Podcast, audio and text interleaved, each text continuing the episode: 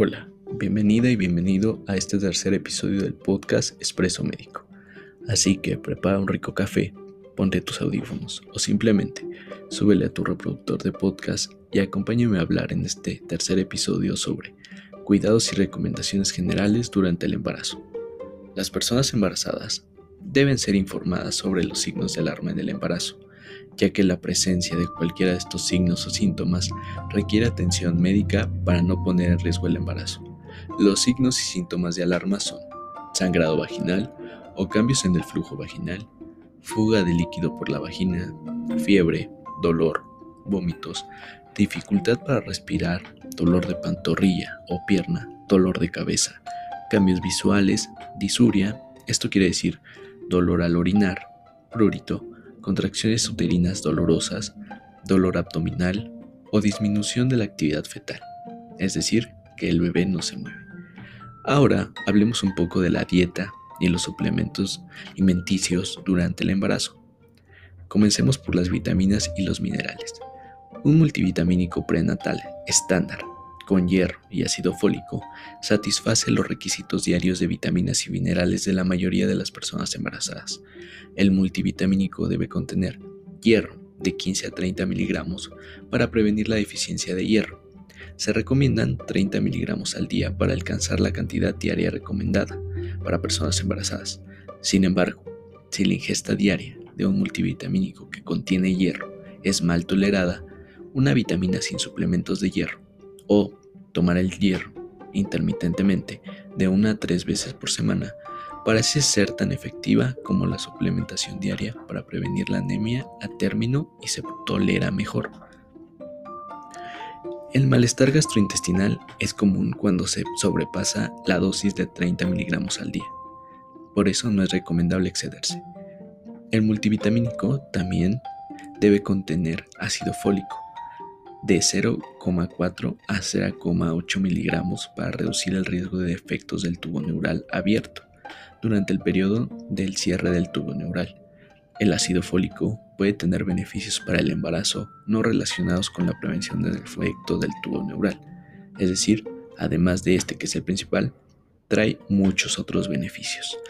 Algunos expertos aconsejan también la suplementación de vitamina D a dosis altas, por ejemplo, de 2.000 a 4.000 unidades internacionales al día, además de la asignación dietética recomendada para personas embarazadas cuyos hijos se consideran de alto riesgo, por ejemplo las personas que tienen antecedente de asma.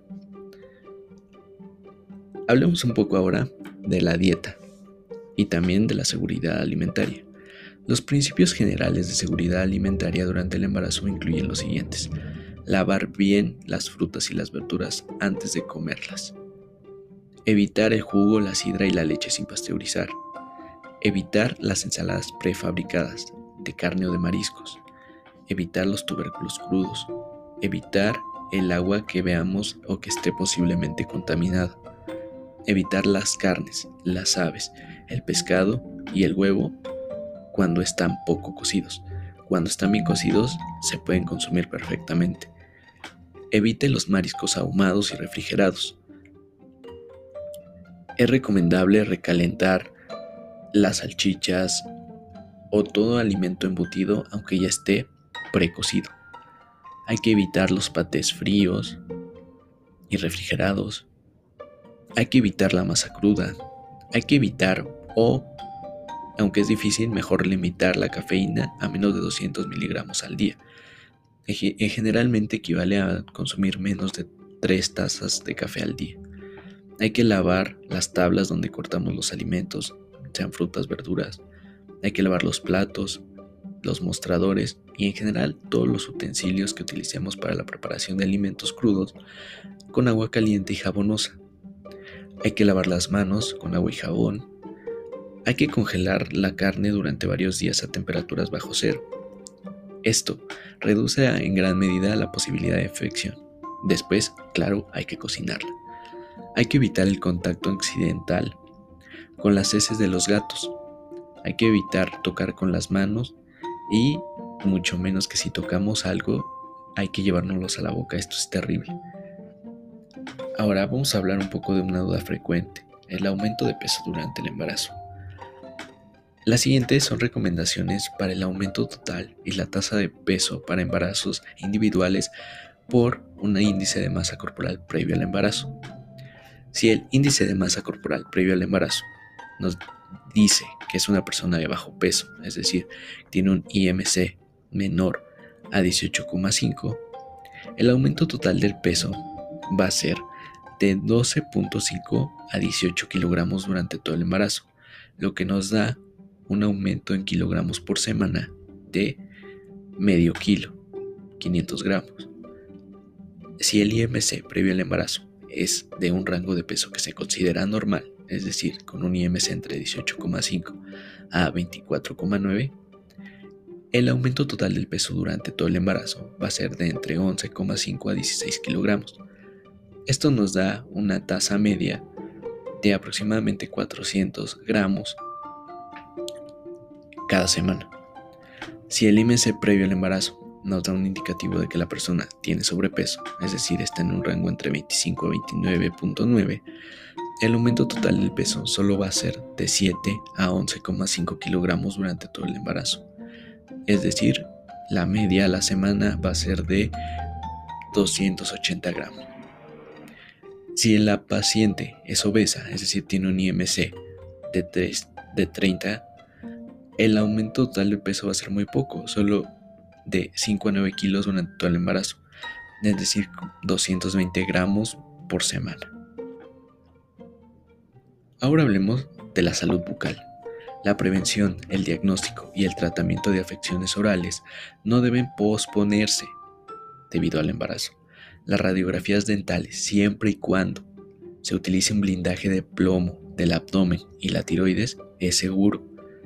Y también procedimientos como la anestesia local, la extracción dental, la restauración, ya poner amalgamas o componer una caries no tratada, el cepillado de raíces de placa, la eliminación de la biopelícula. Todos estos no son procedimientos dañinos para el feto.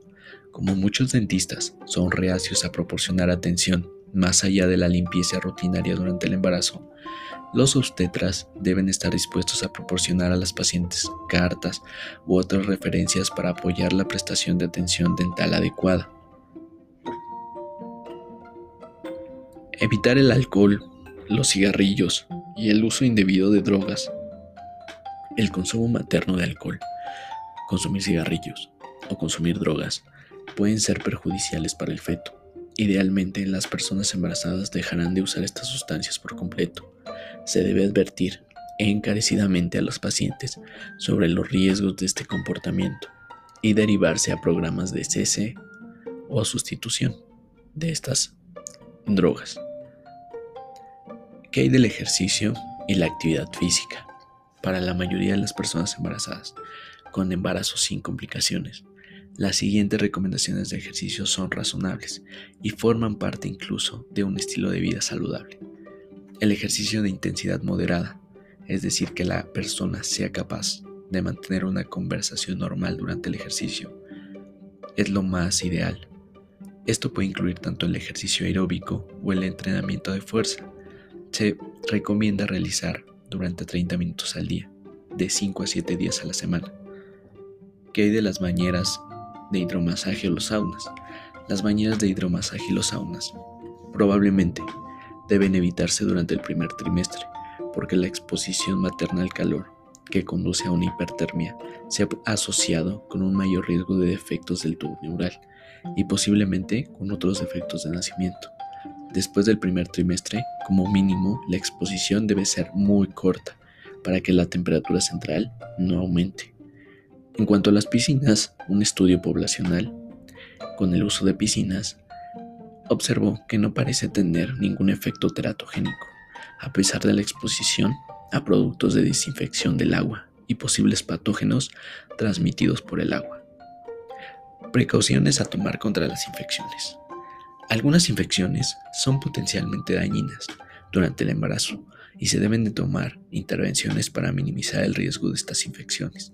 En general, las personas embarazadas deben de evitar el contacto con personas con enfermedades febriles que pudieran ser contagiosas y deben practicar una buena higiene. Hablemos de la inmunización para prevenir estas infecciones. En esta época, la principal es la inmunización frente a la COVID-19. Las personas embarazadas deben estar al día con respecto a la vacunación contra la COVID-19, que se recomienda en base a datos cada vez más tranquilizadores sobre la seguridad y eficacia de dichas vacunas para prevenir la infección por SARS-CoV-2 durante el embarazo, así como los datos que sugieren que el embarazo en sí está asociado con un mayor riesgo de infección grave. Por ello es importantísimo vacunarse y protegerse. La vacuna de la influenza. Se recomienda la vacunación contra la influenza para personas que están o estarán embarazadas, principalmente durante las temporadas de gripe, independientemente del estadio del embarazo. Tétanos, difteria y tosferina, estas vacunas y sus refuerzos deben estar actualizados. Otra manera de evitar infecciones es evitar las enfermedades o infecciones de transmisión sexual, dado que no hay necesidad de anticonceptivos en el embarazo muchas personas embarazadas no consideran usar condones durante su actividad sexual.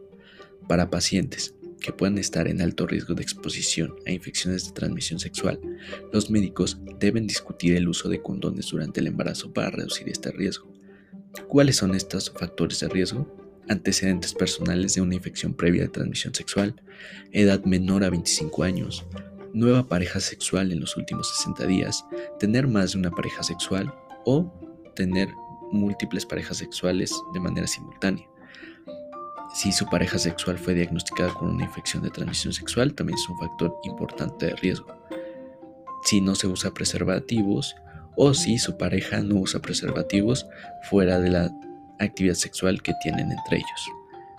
Cambiar dinero o drogas por sexo. El contacto sexual con trabajadores sexuales de la pareja. Conocer personas para tener relaciones sexuales en Internet el menor estatus socioeconómico o una educación menor a la secundaria es un factor de riesgo también.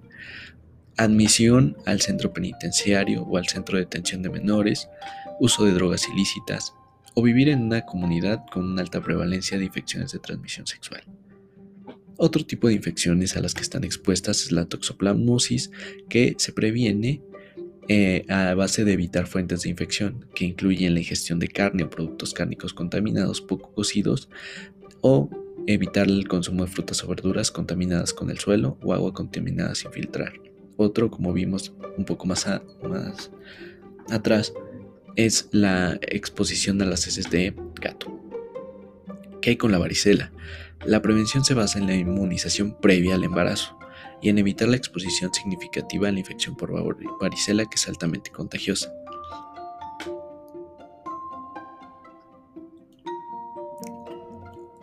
¿Cuál debe ser la posición para dormir? Muchas veces las mujeres se sienten incómodas. Se recomienda la posición de lado, sobre todo para el tercer trimestre, para evitar la compresión de la vena cava inferior. ¿Y la actividad sexual? Bueno, teóricamente las relaciones sexuales pueden estimular el trabajo de parto debido a la estimulación física del segmento uterino inferior, la liberación endógena de oxitocina como resultado del orgasmo, la acción directa de las prostaglandinas en el semen o el aumento de la exposición a agentes infecciosos. Sin embargo, en ausencia de complicaciones en el embarazo, los que ya se mencionaron arriba, no hay pruebas suficientes para recomendar que no se den las relaciones sexuales durante el embarazo. La mayoría de los estudios no han demostrado un mayor riesgo de parto prematuro o complicaciones infecciosas, a menos que se adquiera, claro, una enfermedad de transmisión sexual. ¿Me puedo teñir el cabello o maquillar?